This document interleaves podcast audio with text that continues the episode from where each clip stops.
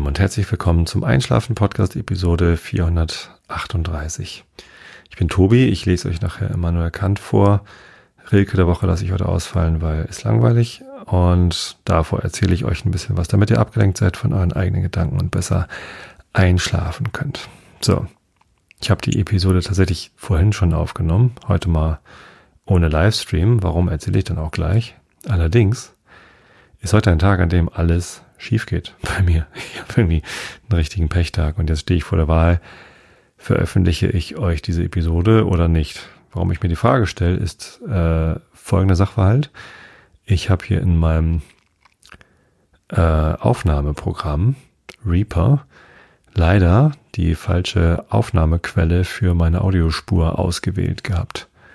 Das ist irgendwie per Standard äh, mein H6 Audio Interface aus dem äh, Ultraschall-Interface Gemischmasch, was ich da habe, ist ja auch egal, war aus Versehen umgestellt auf äh, das Build-in-Mikrofon von meinem Laptop. Das klingt natürlich nicht so gut. Auf den Ohren, auf, auf meinem Kopfhörer, ich habe ausnahmsweise mal mit Kopfhörer aufgenommen, da hatte ich aber den guten Sound vom Mikrofon, weil da halt irgendwie Direct Monitoring an war und ich irgendwie, ja, den Kopfhörer am Interface angeschlossen habe und da kam halt einfach der gute Sound raus. Äh, ja, und jetzt ist es halt so, ähm, ich habe hier eine paar und 40 Minuten Episode mit schlechtem Sound und auch, auch nach Auphonic klingt es nicht besonders gut. So. Ich habe mich dazu entschieden, die Episode trotzdem zu veröffentlichen. Ihr könnt euch gern über mich ärgern. Wenn ihr keinen Bock habt auf eine Episode mit schlechtem Sound, dann überspringt diese einfach. Die gute Nachricht ist, nächste Woche gibt's schon die nächste Episode. Ähm, oh, weil, weil Holger Klein keine Zeit hat für einen Realitätsabgleich. So, das heißt, es gibt eine extra Episode und eine extra schlechte, also mit extra schlechtem Sound. Heute, es tut mir furchtbar leid. Ähm, Hört es euch trotzdem an. Ich habe auch gar nichts Interessantes zu erzählen. Es ist wunderbar zum Einschlafen, ganz langweilig. Und ich wünsche euch allen eine erfolgreiche Woche mit nicht so vielen Fuck-ups, wie ich sie gerade habe. Und ja, habe euch alle lieb. Bis zum nächsten Mal. Viel Spaß, gute Nacht. Hallo ihr Lieben und herzlich willkommen zum Einschlafen Podcast Episode 438. Ich bin Tobi. Ich lese euch heute ein bisschen Immanuel Kant vor aus der Kritik der reinen Vernunft. Den Rilke lasse ich heute mal aus, weil es davon in letzter Zeit so viel gab. Und davor erzähle ich euch aber ein bisschen was, damit ihr abgelenkt seid von euren eigenen Gedanken.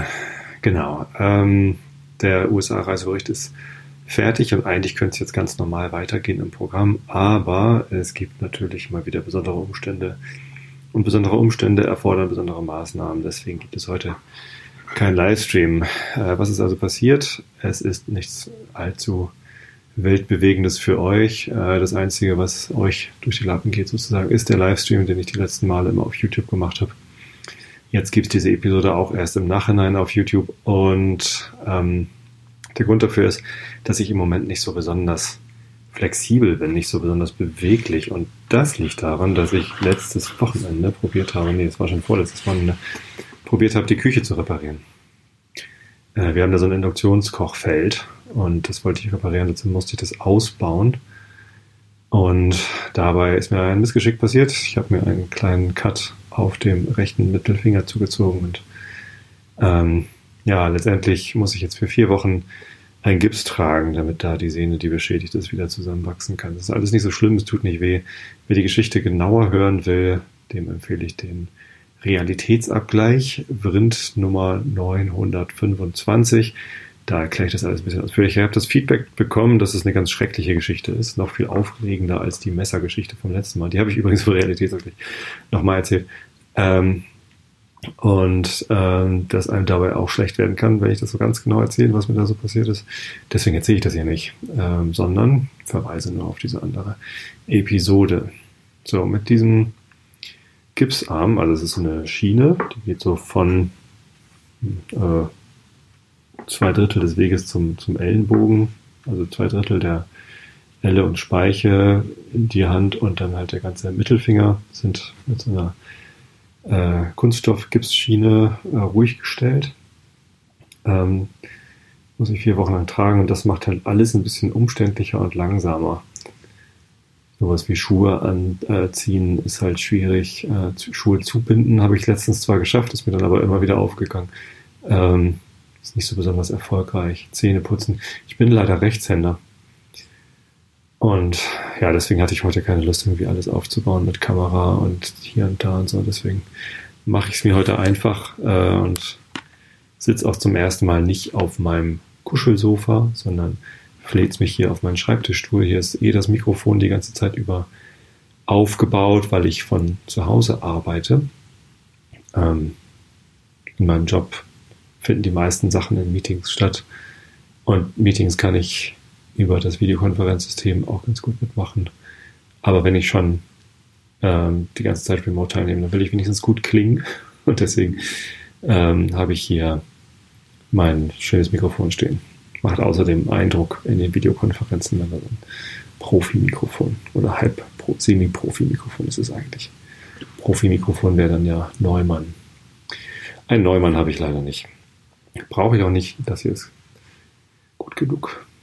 Ja. Ähm, was ist sonst so? Also alles mit Links machen ist natürlich irgendwie ähm, einerseits äh, schwer. Andererseits weiß ich ja, es wird auch irgendwann wieder vorbei sein. Ich habe so ein bisschen Angst davor, wenn der Gips ab ist und ich dann, also die weiß, dass die Sehne wieder zusammengewachsen ist, aber dann muss ich ja wahrscheinlich Physiotherapie machen. Da muss ich mich nochmal umschauen. Ich habe gehört, es gibt spezielle Handphysiotherapeuten, ähm, damit ich da die Beweglichkeit, wieder gewinne. Und ja, das, äh, da bin ich so ein bisschen besorgt, wie schnell ich dann wieder lerne, richtig Bass zu spielen, richtig zu schreiben, also Handschrift und naja, also Zehn-Fingersystem am Computer ist mir gar nicht so wichtig. Ähm, meistens reichen irgendwie sechs, sieben Finger auch aus, um schnell genug zu tippen. Im Moment ist das halt alles sehr langsam. Aber durch diese Langsamkeit gewinnt man auch wieder. Also zum Beispiel weiß ich jetzt, dass ich äh, viele Sachen mit der linken Hand machen kann, die ich, von denen ich es vorher nicht wusste. Das ist so ähnlich wie es ist ja gerade ähm, Passionszeit, wo die evangelische Kirche immer zu sieben Wochen ohne aufruft, also die Zeit von Aschermittwoch bis Ostern, auf irgendetwas zu verzichten. Nicht des Verzichts willen, sondern um äh, eine, ja, um einen neuen Möglichkeitsraum zu entdecken, den man vorher ähm, nicht gesehen hat, weil er mit anderen Sachen ausgefüllt war. Könnte ich jetzt sagen, sieben Wochen ohne rechte Hand. Aber sind ja erstens nur vier. Und zweitens, naja, ähm, trotzdem eröffnet das neue Erfahrungshorizonte. Zum Beispiel Essen nur mit links, Zähne putzen nur mit links, Hose anziehen nur mit links. Das ist halt alles ein bisschen schwieriger. Ähm, aber glücklicherweise. Nicht für immer. Ja, aber es geht. Ich komme ich komm zurecht. Ich habe halt keine Schmerzen. Ähm, die, die Operations- Wunde ist auch, glaube ich, schon ganz gut verheilt. Das war, ich war am, wann war ich denn am Donnerstag war ich zur Wundkontrolle. Das ist ja schon wieder eine halbe Woche her. Und übermorgen am kommenden Donnerstag werden die Fäden auch schon wieder gezogen. Ja. Was nicht so gut mit äh, links beziehungsweise ohne rechte Hand geht, ist Gartenarbeit. Ich habe, weil ich nach meinem USA-Reisebericht nicht mehr wusste, wovon ich denn eigentlich sprechen soll in der nächsten Episode, mal auf YouTube eine Umfrage erstellt. Na, ehrlich gesagt habe ich das nur gemacht, weil die YouTube-App auf meinem Handy mich gefragt hat, ob ich nicht eine Umfrage erstellen will. Und ich kannte das Tool noch nicht und ich bin immer so neugierig und dann will ich immer Sachen ausprobieren und gucken, wie das so funktioniert. Und dann habe ich eine YouTube-Community-Umfrage erstellt. Die kann man sehen, wenn man auf YouTube, auf meinem Kanal, ähm, dann äh, dort auf den Reiter Community klickt, dann sieht man das da. Kannte ich vorher überhaupt nicht, das Feature. Und ja, habe ich mal gemacht. Und ich gucke mal eben nach, wie das genaue Ergebnis war. Einschlafen Podcast, youtube.com slash Einschlafen Podcast ist die URL. Wenn ich mich nicht irre. Nee, stimmt gar nicht. Ach, doch, vielleicht hätte ich das H noch mitschreiben sollen. Ist aber auch alles schwierig ohne rechte Hand.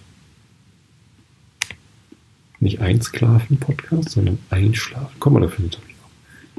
Ups. So, und da gibt's Home und Videos und Playlists und Community. Und bei Community gibt es jetzt eine Umfrage. Ich kann leider gar nicht sehen, wie viele Leute teilgenommen haben. Aber nur 5% haben gesagt was anderes und dann drunter kommentiert.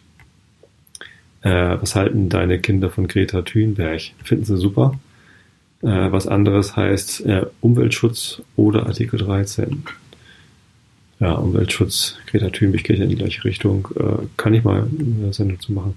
Artikel 13, ja, da wissen andere Leute Besseres drüber zu berichten als ich.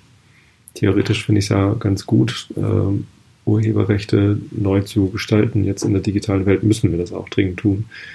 Aber so wie es jetzt mit dieser neuen EU Verordnung, Richtlinie, ich weiß gar nicht, ist es ein Gesetz, äh, passiert ist, funktioniert es, glaube ich, nicht gut. Das sieht nicht so richtig gut aus. Ich habe versucht, den Text zu lesen. Fällt mir sau schwer. Ist halt auf englischer irgendwie Juristentext und das, ich verstehe es nicht so richtig, was die da von mir wollen. Ähm, aber ja, man bekommt halt den Eindruck, dass das irgendwie im Wesentlichen von Axel Springer und anderen ähm, großen Medienunternehmen, äh, also Verlagen, gewünscht wird. Und dann kann man sich schon vorstellen, dass nicht die Autoren und Urheber davon profitieren, sondern eben Verlage. Wobei das ist eigentlich ja Artikel 11, ne, dieses Leistungsschutzrecht. Der Artikel 13, da geht es ja um äh, die äh, Uploadfilter sozusagen. Stehen zwar nicht mehr drin, die Uploadfilter, aber letztendlich glaube ich auch, dass das, was damit erreicht werden soll, mit Artikel 13 nur mit Uploadfiltern erreicht werden kann. Äh, was wiederum heißt, dass natürlich äh, Google so einen Upload-Filter implementieren wird. Niemand anders wird es überhaupt schaffen, vielleicht Amazon noch oder Facebook. Ähm, aber die werden dann auf jeden Fall diese Technologie an Dritte lizenzieren, damit eben auch kleinere Portale, sowas wie einen, was ich, MySpace, falls es das noch gibt, nee, aber TikTok oder keine Ahnung, dass die dann halt ähm, den Upload-Filter von Google oder Amazon mit benutzen. Und dadurch wird natürlich Google noch wieder gestärkt. Das ist, glaube ich, nicht das, was die Befürworter dieses Gesetzes beabsichtigt haben. Genau, Zeitumstellung hatte ich bestimmt schon, habe ich auch schon. Äh, ich bin froh, wenn wir nicht mehr die Uhren umstellen müssen. Mir ist es relativ wumpe, auf welcher Zeit. Jetzt gibt es irgendwie Chronobiologen, die aufzeigen, dass die dauerhafte Sommerzeit schlecht für die Gesundheit der Menschen wäre, ist mir völlig wumpe. Gerne dauerhafte Winterzeit, wenn das besser für uns ist. Oder noch eine halbe Stunde weiter Richtung Winterzeit, ist mir alles egal. Aber dieses zweimal im Jahr Uhren umstellen, das ist albern und nervig und fehleranfällig. Über Mo steht hier. Mo ist heute nicht dabei, weil ich keinen Livestream mache. Aber ansonsten ist Mo einfach ein netter Kerl. Ich habe ihn irgendwie zwei, dreimal auf dem Kongress getroffen und ich finde es großartig, wie er mich hier unterstützt. Ähm, genau, da wird nochmal Artikel 13 gewünscht. Ja, was ich eigentlich vorgeschlagen hatte an Themen war äh, FC St. Pauli. Da gibt's ja, was zu erzählen vom Derby, aber habe ich auch letztes Mal schon. Und am Donnerstag ist der Wertekongress, die Wertediskussion Mein Verein mit dem M eingekreuzt, äh, eingeklammert. Da werde ich hingehen, da kann ich ja hinterher davon erzählen. Haben auch nur 12% gesagt. 33% waren für Wissenschaft. Da hätte ich halt mal so ein bisschen was Allgemeines über die wissenschaftliche Methode erzählt. Ähm, was Wissenschaft eigentlich ist, Naturwissenschaft, Sozialwissenschaften voneinander abgegrenzt, keine Ahnung, und ähm, erklärt, wie man sich mit der wissenschaftlichen Methode ähm, zu Vernunft durchkämpfen kann. Aber am meisten Stimmen gab es für Gartenarbeit. 50 Prozent. Also die Hälfte von euch möchte gerne, dass ich was über Gartenarbeit erzähle. Gartenarbeit ist aber auch schwer mit nur einer Hand. Und so richtig viel zu erzählen über Gartenarbeit habe ich ehrlich gesagt auch gar nicht. Weil es war ja gerade Winter und jetzt im Frühling. Wir haben noch gar nicht so richtig angefangen. Aber was ich erzählen kann, ist natürlich von unserer Wiese. Ich hatte ja schon mal eine Episode oder zwei zum Thema Wiese. Müsste ich mal raussuchen, welche Episodennummer das sind. Aber ich habe ja die Feed-Suche bei äh, auf einschlafen-podcast.de eingebunden und ja, da findet, wenn man da Wiese eingibt, dann findet man das bestimmt total schnell. geh mal eben auf einschlafen-podcast.de und dann gibt es auf der rechten Seite den Abonnieren-Knopf und dann ist da Suche und wenn ich da Wiese eingebe, äh, ja, sieben, äh, 427, zwei Wiesen und Kant und 420 die Wiese und Alice. Wird mir gleich vorgeschlagen. Geil. Lieber Christian, lieber Easy, äh, herzlichen Dank für dieses Widget. Powered by Food. Ähm, genau, auf der Wiese wächst der Rasen. Wir haben Rasen ausgesät, letztes Jahr im Herbst, wahrscheinlich bei Episode 427. Ähm, Müsste ich jetzt mal nachgucken, wann die ungefähr erschienen ist. Steht ja hier am 2.10.2018. Und ja, da steht, ich habe endlich Rasen gesät. Stimmt gar nicht, meine Frau hat ja mit ausgesät. Also wir haben Rasen ausgesät im Oktober, Ende November, äh, Ende September, Anfang Oktober letzten Jahres. Jetzt ist da so ein bisschen was gewachsen, aber es ist nicht so besonders viel. Wir haben uns gedacht, müssen wir natürlich nochmal nachsehen, aber vielleicht sollten wir auch mal düngen, denn auf dieser Wiese standen ja über viele Jahre zwei Ponys. Äh, die haben da äh, immer Gras gefressen und sonst nicht so viel gemacht. Ähm, da wuchs aber schon gar nicht mehr so viel Gras, sondern noch so Binsen, ein hartes Zeug. Das haben die Ponys auch nicht so gern gefressen. Und eben Pappeln. Ne? Da war so eine Reihe von Pappeln an der Seite. Und Pappeln sind Flachwurzler und die Wurzeln ragten so unter die Wiese und kamen halt an vielen Stellen wieder hoch. Einmal im Jahr oder alle zwei Jahre ist der Pächter der Wiese da mit dem Rasenmäher rüber und hat die Pappeln zurückgeschnitten, aber viel mehr hat er da eben nicht gemacht. Das heißt, da war nie gedüngt, da wurde nie irgendwie drauf geachtet, dass da auch guter, saftiger Rasen, saftiges Gras wachsen kann. Und entsprechend glauben wir, dass die Wiese auch ganz schön ausgelaugt ist. Und ja, dann sind wir mal zur Firma Mattis gefahren. Das ist hier in Benzendorf im Nachbardorf ein großer Rollrasenproduzent. Die haben so große Felder, wo sie einfach Rasen ansehen. Und immer wenn er dann schön aussieht, äh, wird er abgeschält mit einem großen ähm, ja, landwirtschaftlichen Werkzeug, also ein Trecker hinten dran, so eine, so eine Rasenschälmaschine und dann in großen Rollen, weiß nicht, wie breit sind diese Rollen, 50 Zentimeter oder so, ähm, wird dann der Rasen aufgerollt und als Rollrasen verkauft. Und dann kann er woanders halt ausgerollt werden. Ein Kumpel von mir hat sich mal Rollrasen gekauft. Ich weiß gar nicht, ob das hier bei Matthias war. Und hat den dann im Garten ausgelegt. Der hatte halt nicht so einen großen Garten und dann kann man das auch finanzieren. Ist nicht so ganz günstig. Und auch nicht so ganz einfach. Die unter, der Untergrund muss halt sehr eben sein. Wenn da, wenn da zu viele Lunken, also coolend, äh, Unebenheiten sind, dann ja, liegt der Grassohle da nicht ganz drauf und sobald da irgendwie Luft drunter ist, kann der Rasen halt nicht richtig anwachsen. Und nee, also Rollrasen kam für uns nicht in Frage. Erstens ist der Untergrund nicht eben genug und zweitens äh, sind das irgendwie so 1000 bis 1200 Quadratmeter Rasen, die wir da brauchen. Und das ist als Rollrasen ein bisschen teuer. Ja, stattdessen ähm, haben wir uns da halt mal schlau gemacht, wie sieht's denn aus mit Dünger. Was braucht man denn da? Und dann haben sie uns halt Kalk und so einen äh, Spezialdünger verkauft, den sie selber ähm, erstellt haben, nach eigenem Rezept sozusagen. Craft-Dünger. Und ja, den haben wir da jetzt ausgebracht. Mein Schwiegervater hatte noch so einen Schleuder-Dingsbums, also wo man, äh, ich habe ich hab auch mir so einen Rasen, so eine Sämaschine gekauft. Das ist ein kleiner Kasten, wo man Rasensaat reintut und dann fährt man damit so rum und unten fällt halt relativ kontrolliert Rasensaat raus. Damit kann man auch Dünger ausbringen. Aber mein Schwiegerpapa hat so ein Ding, wo es nicht nur unten rausfällt, sondern noch durch so eine Schleuderscheibe irgendwie in der Gegend rumgeschleudert wird. Äh, ich habe den korrekten Begriff dafür vergessen. Und damit geht es ein bisschen schneller, weil das einfach, äh, da fällt mehr unten raus und das, das hat halt dann so eine Arbeitsbreite von weiß nicht, zweieinhalb, drei Metern oder so. Schon ganz gut. Ähm, und damit ging das relativ schnell, da den, den Dünger und den Kalk auszubringen. Jetzt bin ich mal gespannt. Jetzt müsste es bald mal regnen. Vielleicht heute Nacht fängt es an zu regnen oder morgen. Dann sickert da der Dünger gut ein. In acht Wochen müssen wir nochmal nachdüngen mit irgendwie der Hälfte der Menge und dann nochmal nochmal. Ich glaube, nach vier Malen ist dann erstmal gut. Ja. Und nach den Eisheiligen können wir auch nochmal Rasensaat auch nochmal ausbringen. Ja, vor den Eisheiligen sollen wir das noch nicht machen. Die Eisheiligen, das ist ja äh, im Mai bis zu den Eisheiligen, also das ist, äh, was ist denn das eigentlich? Sankt irgendwas.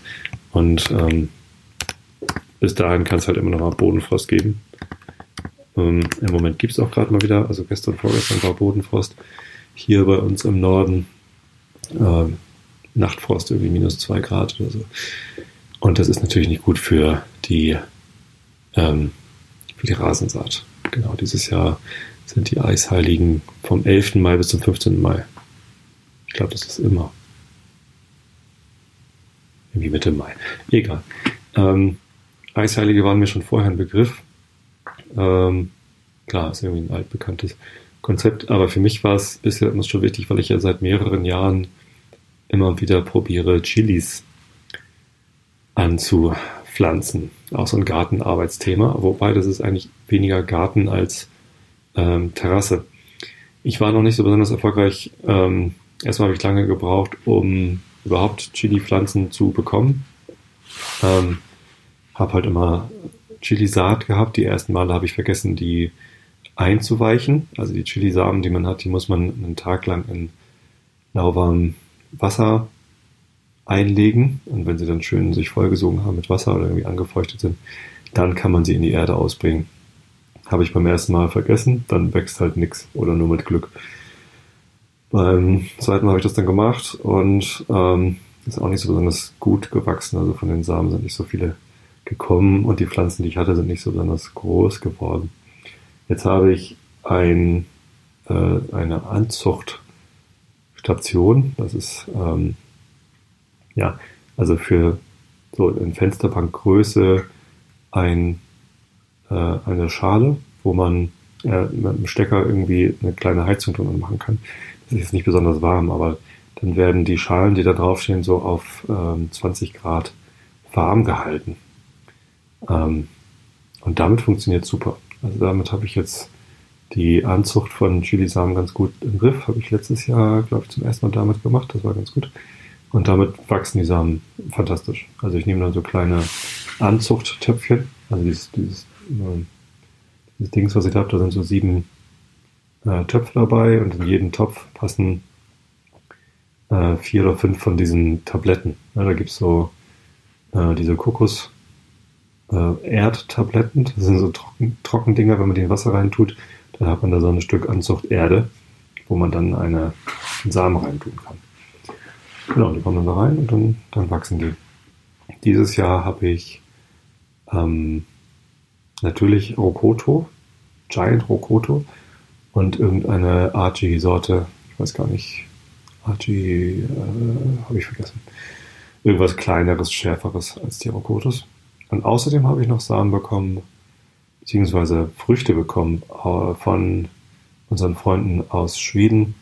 Die hatten ähm, Habaneros.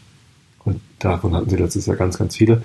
Und die waren extrem lecker und leider ein bisschen unterschiedlich scharf. Also ich habe davon ein paar so gegessen, irgendwie ganz dünn geschnitten und auf Brot äh, mit Käse. Äh, total lecker. Und dann habe ich irgendwie eine halbe davon in eine Nudelsauce getan und die konnte man kaum essen. Also es war unfassbar scharf. Da muss man vorsichtig sein. Aber mir hat das sehr gut, also geschmacklich war die auch ganz toll. Und davon habe ich dann Samen aufbewahrt und die wachsen jetzt auch schon ganz gut. Ich fange immer so Ende Januar, Anfang, Anfang Februar. Wann habe ich, ach so, als ich aus den USA zurückkam, genau, da habe ich dann angefangen. Genau, mittlerweile sind die Pflänzchen schon, also die Rokotos sind schon recht groß. Das ist eh eine Sorte, die sehr hoch wächst, das ist ein Gebüsch. Ähm, die sind, die müssen da schon fast raus wieder aus dieser Anzuchtschale. Die anderen gehen so. Mal gucken, wie das wird. Ja, und die Habaneros wachsen auch. Genau, was ich dann aber letztes Jahr gemacht habe, nachdem die Pflanzen dann äh, raus konnten, habe ich einige davon in ein Hochbeet gesetzt. Das ist auf der Südseite vom Haus und sehr geschützt und äh, ich dachte eigentlich ideal, ähm, dass da Chilis wachsen können. Habe auch immer fleißig gegossen. Und da sind die Pflanzen auch noch recht hoch geworden. Also, also hoch, wie ich es irgendwie erwartet hatte. Aber Früchte getragen haben die nicht. Also irgendwann gab es ein paar Blüten, aber da waren dann auch keine Früchte. Das war ganz merkwürdig. Ähm, was aber was geworden ist, sind meine Pflanzen, die ich dann in Töpfen gelassen habe. Also auf der Terrasse hatte ich dann noch ein paar große Kübel stehen, so, so weiß nicht, 30, 40 Zentimeter Töpfe mit sehr viel Erde und da habe ich dann auch Rokoto-Pflanzen drin gehabt. Und ähm, die sind recht groß geworden, also noch ein bisschen größer als die in dem, ähm, in dem Beet. Also, weiß nicht, Meter vielleicht oder so. Und ähm, da waren auch ordentlich Früchte dran. Und die waren auch lecker. Genau. So, ähm, das heißt, Hochbeet hat nicht gut funktioniert, Kübel haben gut funktioniert. Und dann habe ich mir gedacht, dann versuche ich doch mal die Kübelpflanzen zu überwintern. Gerade so die beiden, also ich hatte drei Pflanzen, die recht kräftig waren. Ähm, die habe ich dann reingeholt. Und zwar kann man Chili-Pflanzen durchaus überwintern. Das heißt zwar, die sind einjährig, ist aber gar nicht notwendigerweise der Fall, gerade bei Rokotos nicht, weil das halt so große Pflanzen sind. Und man muss die halt ordentlich zurückschneiden. Also ich habe da bestimmt irgendwie zwei Drittel von, von der ganzen Pflanze weggeschnitten und nur so die dicken Äste stehen gelassen und habe sie dann reingeholt und immer mal gekostet. Also gar nicht so viel, aber so, dass sie nicht komplett vertrocknen. Und die haben recht früh, also schon im Dezember, glaube ich, haben die dann neue Triebe gehabt. Das war ganz witzig, äh, weil beide gar nicht direkt äh, an dem, was ich stehen gelassen habe, Triebe bekommen haben, sondern eher so unten an der Wurzel hat sich das dann so aufgespalten und dann da neu ausgeschlagen. Und das hat total super funktioniert. Also ich habe dann halt immer fröhlich gegossen, habe sie dann hier auch auf die, äh, an die Südseite gestellt, ans Fenster dass sie ordentlich Licht abbekommen und tatsächlich sind die jetzt schon wieder so hoch, wie sie letztes Jahr waren. Ganz toll gewachsen. Ordentlich äh, lichte Blätter und bekommen immer noch neue Blätter. Also ich glaube, die werden dieses Jahr noch mal größer als letztes Jahr. Und tatsächlich habe ich gestern festgestellt, dass die eine, ich glaube die gelbe Koto, die entwickelt jetzt schon wieder Blüten im März, äh, April. Okay, wir haben heute 2. April. Und ähm, ja, habe tatsächlich jetzt schon Aussicht auf neue Blüten. Jetzt kann ich die ja natürlich noch gar nicht rausstellen, also die bekommen noch gar nicht so viel Sonne, wie sie bräuchten. Aber denen geht es hier drin äh, anscheinend sehr gut. Und jetzt bin ich mal gespannt, wann da die ersten Früchte drin sind. Normalerweise, äh, wenn man Chili-Pflanzen neu anzieht und dann draußen irgendwie ähm, ja, groß werden lässt, also die ersten Früchte hat man dann so im August, September. Und wenn ich jetzt schon ähm, im Mai Früchte hätte, das wäre fantastisch. Ja, also Chili-Pflanzen überwintern. Scheint gut zu funktionieren. Ich halte euch auf dem Laufenden, ob das wirklich dann auch Früchte trägt, im wahrsten Sinne des Wortes, dieses Experiment. Ob das dann funktioniert. Eine von den drei Pflanzen hat es nicht geschafft. Das war auch keine Rokoto, das war eine andere Sorte. Ravid Red heißt die. Ähm, da hatte ich einfach Chilis im Supermarkt, gab es die frische Chilis in so einer kleinen Packung, kleine rote böse Dinger. Ähm, hatte mir auch ganz gut geschmeckt und da habe ich davon auch ein paar Samen aufbewahrt und dann selber gezogen. Die haben letztes Jahr also auch in dem, also eine hatte ich halt in einem Kübel, den ich reingeholt habe. Dann hatte ich an der Westseite vom Haus, da wo dann nachmittags die Sonne drauf schien, hatte ich nochmal einen großen Kübel, wo ich ganz viele von denen reingesetzt habe und das ist einfach komplett wild gewuchert und hat ganz, ganz viele von diesen kleinen fiesen roten Dingern getragen mehr als wir essen konnten, habe ich jetzt noch getrocknet davon. Ähm, das war ganz cool. Ja, also Ravid Red kann man auch immer gut anzüchten. Habe ich dieses Jahr aber gar nicht. Also hätte ich halt von den, von den getrockneten Früchten noch ein paar Samen nehmen können und die anzüchten, aber habe ich gar nicht. Ja, was jetzt noch ansteht, ist äh, Rasen auf in unserem alten Rasen. Also wir haben ja den, den alten Garten ums Haus rum und dann die neue Wiese. Auf der neuen Wiese hatte ich ja schon erzählt. Ist gedüngt und der Rasen wächst. Und auf dem alten Garten Da ist aber kaum noch Rasen. Also natürlich haben wir da Rasen gepflanzt oder gesät, als wir hierher gezogen sind. Aber dann kam halt immer Maulwurf und Wühlmäuse und haben alles kaputt gemacht und dann war es halt total huckelig und ja, ich hatte irgendwie nicht viel Glück damit, irgendwie hier einen schönen gepflegten Rasen herzustellen. Ich habe es dann auch irgendwann sein gelassen, den großartig zu pflegen und jetzt ist halt im Wesentlichen so Unkraut, so stacheliges Unkraut und Moos. Das ergänzt sich ganz gut. Also wenn man jetzt durch den Rasen geht, hat man so eine Art Barfußpark-Gefühl, weil es manchmal ganz weich und manchmal ganz pieksig ist. Ähm, ist total gesund wahrscheinlich so für, die Füße. Ähm, und es ist eben auch grün. Insofern sind wir eigentlich ganz zufrieden. Aber jetzt waren wir ja gerade bei Mattis und die verleihen auch so eine Rasenschälmaschine, ähm, wenn man eine Rasenfläche hat, wo man mit dem Rasen nicht glücklich ist. Das heißt, man kann da einfach einmal komplett den Rasen abschälen und dann äh, hat man halt eine Menge Kompost oder eine Menge äh, Gartenabfall und eine neue Fläche, wo man dann eben neu Rasen ansehen kann. Oder Rollrasen austragen kann. Vielleicht probiere ich das noch. Einfach mal einen Teil des Rasens abschälen und Rollrasen hinlegen. Vielleicht, ist das eine ganz gute Idee.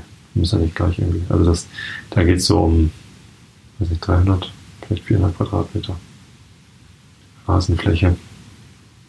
Ja, weiß es gar nicht so genau. Ja, kann man mal gucken, ob sich das lohnt. Mal sehen. Was wir außerdem im Garten noch haben wollen, ist ein Brunnen. Ähm, wir haben halt einen Außenwasserhahn, aber das Wasser aus der Leitung ist ja recht teuer. Also was das teuerste daran ist, ist äh, die Abwassergebühr. Ähm, man könnte sich natürlich einen Außenwasserhahn mit extra Wasserzähler installieren. Dann muss man diese Abwassergebühr nicht zahlen. Aber den Wasserzähler zu installieren ist halt auch recht teuer und das Frischwasser muss man trotzdem noch bezahlen. Ja, stattdessen haben wir uns jetzt dazu entschieden, ein Unternehmen zu beauftragen, uns einen Brunnen zu bohren. Da gab es hier in der Gegend auch immer wieder so Aushänge, bohre günstig Brunnen und dann eine Handynummer. Allerdings bohrt er gar nicht günstig Brunnen oder zumindest für uns nicht. Äh, nämlich, also immer wenn ich ihn erreicht habe, war wie seine Frau dran und die hat dann gesagt, ja, äh, der meldet sich zurück. Hatte aber nie. Und irgendwie war der halt nie zu erreichen. Da habe ich ganz lange gebraucht, um jemanden zu finden, der mir denn einen Brunnen bohren mag. Ähm, habe gelbe Seiten probiert, ich habe MyHammer probiert, eine Anzeige zu schalten. Habe irgendwie Leute gefragt, Gartenbauer, Bekannten von mir, der irgendwie Gartenbauunternehmen hat, ähm, der macht's nicht und der hat mir dann gesagt, ja, ruf doch mal da und ich glaube, die machen das und ähm, die haben es halt auch alle nicht gemacht und irgendwie musste ich mich dann irgendwie drei, vier Mal weiterfragen, bis ich dann eine Firma Rohboom gefunden habe. Die machen das tatsächlich, ist nicht gerade günstig, aber äh, ich glaube, die machen es ganz ordentlich. Da habe ich dann im Dezember angerufen und gefragt, ja, äh, wann könnte das denn passieren? So, ja, im, im März, April, so irgendwie hatten sie Zeit. Und okay, habe ich das beauftragt und dann hieß es ja, wir müssen hier noch eine Liegenschaftsplan einreichen mit einer Markierung, wo der Brunnen hin soll, weil das im Katastramt angemeldet werden muss. Okay. Damit hatte ich mir ein bisschen Zeit gelassen und dann im Februar das dahin geschickt und dann kam auch vom Amt so ein Schrieb, hier müssen Sie 50 Euro zahlen für die Prüfung des Brunnenantrags.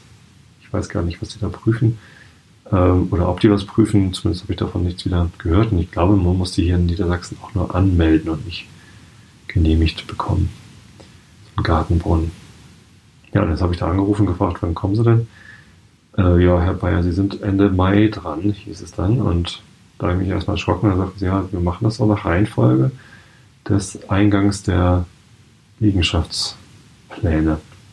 Da war ich so ein bisschen irritiert, weil ich dachte, es geht nach irgendwie, ich habe doch den Brunnen bestellt. Und mir wurde gesagt, bis zu vier Wochen vorher brauchen sie diesen Liegenschaftsplan.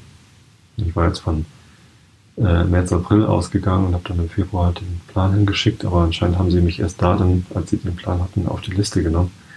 Natürlich ein bisschen ärgerlich. Jetzt bin ich mal gespannt, wann wir da diesen Brunnen bekommen, denn wenn man Rasenfläche hatte, braucht man auch viel Wasser. Und es wäre jetzt eigentlich gerade ganz praktisch, viel Wasser zu haben. Also viel Wasser, für das wir nichts weiter zahlen müssen. Weil ich meine, das Wasser versickert auf der Fläche wieder, ist dann wieder im Grundwasser drin, wahrscheinlich. Okay, es verdunstet natürlich auch was. Aber, ähm, ich dachte, es wäre ganz geschickt, da einen Gartenbrunnen zu haben mit einer kleinen Pumpe. Da gibt es mittlerweile sehr energiesparende Dinger. Ja, naja, zumindest ähm, bekommen wir dann einen Brunnen gebohrt. Bin ich auch gespannt, wie das zustatten geht. Na, ansonsten, ich bin eigentlich nicht so geschickt im Gartenbau. Also wir haben so ein paar Blumenbeete, das ist aber irgendwie Sache meiner Frau, die weiß, was da gepflanzt ist. Immerhin weiß ich, dass wir eine fette Henne im Garten haben. Das ist eine Pflanze, die finde ich ganz hübsch. Ich fand den Namen ganz lustig, deswegen habe ich mit denen gemerkt. Und in der letzten Esel- und Teddy-Folge, nee, in der vorletzten Esel, äh, in der vorvorletzten Esel- und Teddy-Folge, wo es um Pilze ging, ähm, kam der Begriff fette Henne und ich dachte, ähm, okay, ich weiß, das ist kein Pilz, aber es gibt auch einen Pilz, der fette Henne heißt und das ist die äh, krause Glucke. Den Pilz kenne ich sogar, habe ich auch schon gegessen. Meine Mutter hat den mal gefunden. Ich war da noch nicht geschickt genug für eine krause Glucke zu finden. Ähm, und der ist tatsächlich sehr lecker. Ähm, ich wusste aber nicht, dass die krause Glucke als Pilz auch fette Henne heißt. Und optisch gibt es eine geringe Ähnlichkeit zwischen der fetten Henne, die so als Sukkulentenpflanze im Garten wächst, und dem Pilz, aber nicht so richtig, ehrlich gesagt. Also ist wohl Zufall, dass beide fette Henne heißen. Hm, ganz lustig. Habe ich wieder was gelernt. Also der Esel und Teddy Podcast ist doch ein Bildungspodcast, da kann man was lernen. Nämlich was ein Pilz ist und was nicht und was vielleicht doch beides ist. Pilz und Nicht-Pilz. Tja. Gut, jetzt habe ich eigentlich schon wieder alles erzählt, was mir zum Thema Gartenbau einfällt. Ähm, Gartenarbeit. Laubhaken kann ich, Rasenmähen kann ich. Ähm, beides nicht so richtig gut mit nur einer Hand. Ich bin da eher so fürs Grobe. Und das Grobe mit nur einer Hand ist nicht so gut. Vor allem mit der linken, dann der ich noch nicht so bin. Aber es ist ja jetzt erst Frühling und geht ja jetzt erst los mit der Gartenarbeit. Dann werde ich schon wieder gesund genug sein. So, wisst ihr was? Ich lese euch jetzt einfach noch ein bisschen Immanuel Kant vor. Ich habe äh, tatsächlich Kritik bekommen, dass ich äh, zu viel Rilke vorlese. Ich finde, das ist auch Geschmackssache.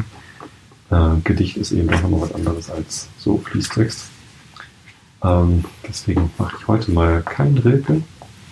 Und dann nächstes Mal geht es dann weiter mit diesem ewig langen Rilke-Gedicht.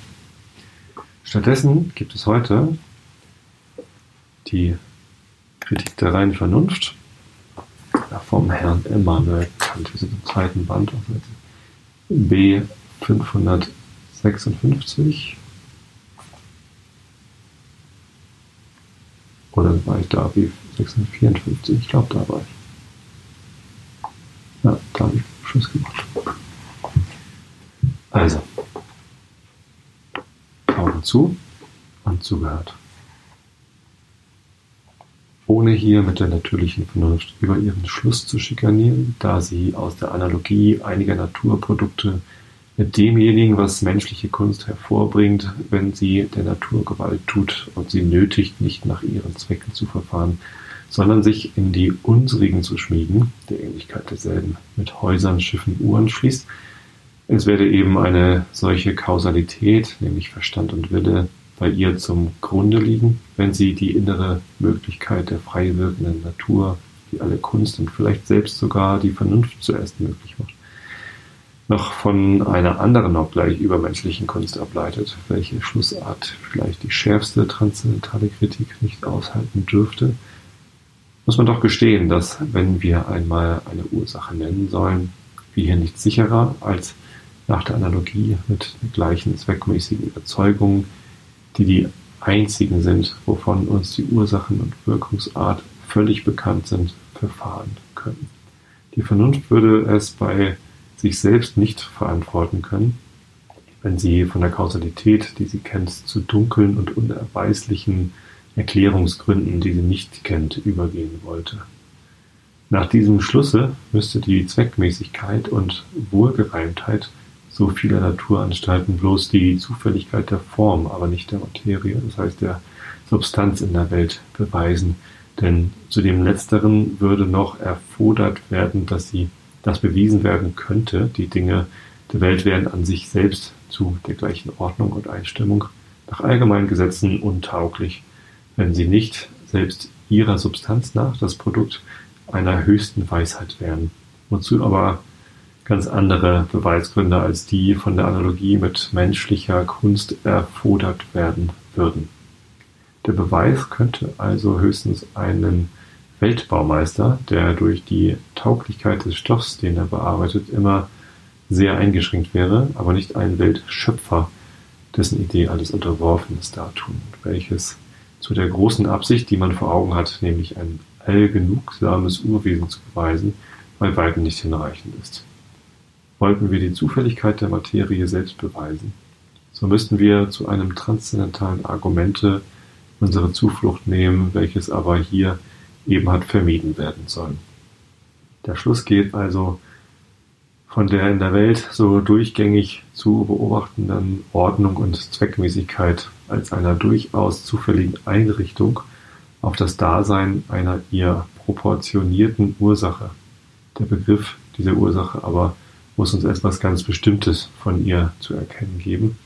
Und er kann also kein anderer sein als der von einem Wesen, das alle Macht, Weisheit und so weiter mit einem Worte alle Vollkommenheit als ein allgenugsames Wesen besitzt. Denn die Prädikate von sehr großer, von erstaunlicher, von unermesslicher Macht und Trefflichkeit geben gar keinen bestimmten Begriff und sagen eigentlich nicht, was das Ding an sich selbst sei, sondern sind nur Verhältnisvorstellungen von der Größe des Gegenstandes, den der Beobachter der Welt mit sich selbst und seiner äh, Fassungskraft vergleicht und die gleich hochpreisend ausfallen, man mag den Gegenstand vergrößern oder das beobachtende Subjekt in Verhältnis auf ihn kleiner macht. Äh, macht dich gleich müde, der Herr Kant. Wo es auf die Größe der Vollkommenheit eines Dings überhaupt ankommt, da gibt es keinen bestimmten Begriff als den, so die ganze mögliche Vollkommenheit begreift und nur das All, Omnitudo der Realität ist im Begriffe durchgängig bestimmt. Nun will ich nicht hoffen, dass sich jemand unterwinden sollte, das Verhältnis der von ihm beobachteten Weltgröße nach Umfang sowohl als Inhalt zur Allmacht der Weltordnung, zur höchsten Weisheit der Welteinheit, zur absoluten Einheit des Urhebers und so weiter einzusehen. Also kann die Physikotheologie keinen bestimmten Begriff von der obersten Weltursache geben und daher zu einem Prinzip der Theologie, welche wiederum die Grundlage der Religion ausmachen soll, nicht hinreichend sein. Der Schritt zu der absoluten Totalität ist nun ist durch den empirischen Weg ganz und gar unmöglich. Nun tut man ihn doch aber im physisch-theologischen Beweise. Welches Mittels bedient man sich also wohl, über eine so weite Kluft zu kommen? Nachdem man bis zur Bewunderung der Größe, der Weisheit, der Macht und so weiter des Welturhebers gelangt ist und nicht weiterkommen kann, so verlässt man auf einmal dieses durch empirische Beweisgründe geführte Argument und geht zu der gleich anfangs aus der Ordnung und Zweckmäßigkeit der Welt geschlossenen Zufälligkeit derselben. Und dieser Zufälligkeit allein geht man nun lediglich durch transzendentale Begriffe zum Dasein eines schlechthin Notwendigen und von dem Begriff der absoluten Notwendigkeit der ersten Ursache auf den durchgängig bestimmten oder bestimmenden Begriff desselben, nämlich einer allbefassenden Realität. Also blieb der physisch-theologische Beweis in seiner Unternehmung stecken, sprang in dieser Verlegenheit plötzlich zu dem kosmologischen Beweis über, und da dieser nur ein versteckter ontologischer Beweis ist, so vollführte er seine Absicht wirklich bloß durch reine Vernunft. Ob er gleich anfänglich alle Verwandtschaft mit dieser ableugnet und alles auf einleuchtende Beweise aus Erfahrung ausgesetzt hatte. Die Physik, Physikotheologen haben also gar nicht Ursache gegen die transzendentale Beweisart so spröde zu tun und auf sie mit dem Eigendünkel hellsehender Naturkenner als auf den das Spinnengewebe finsterer Grübler herabzusehen. Denn wenn sie sich nur selbst prüfen wollten, so würden sie finden, dass nachdem sie eine gute Strecke auf dem Boden der Natur und Erfahrung fortgegangen sind und sich gleichwohl immer noch ebenso weit von dem Gegenstande sehen, der ihrer Vernunft entgegenscheint, sie plötzlich diesen Boden verlassen und ins Reich bloßer Möglichkeiten übergehen, wo sie auf den Flügeln der Ideen demjenigen nahe zu kommen hoffen, was sich aller ihrer empirischen Nachsuchung entzogen hatte.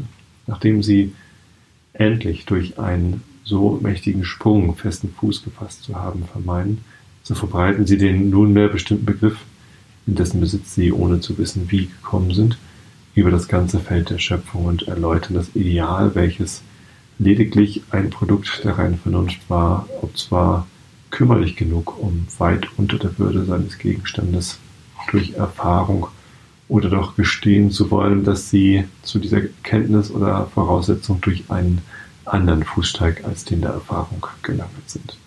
So liegt demnach dem physikotheologischen Beweise der kosmologische, diesem aber der ontologische Beweis vom Dasein eines einigen Urwesens als höchsten Wesens zum Grunde und da außer diesen dreien Wegen keiner mehr der spekulativen Vernunft offen ist, so ist der ontologische Beweis aus lauter reinen Vernunftbegriffen der einzig mögliche, wenn überall nur ein Beweis von einem so weit über allen empirischen Verstandesgebrauch erhabene, erhabenen Satze möglich ist.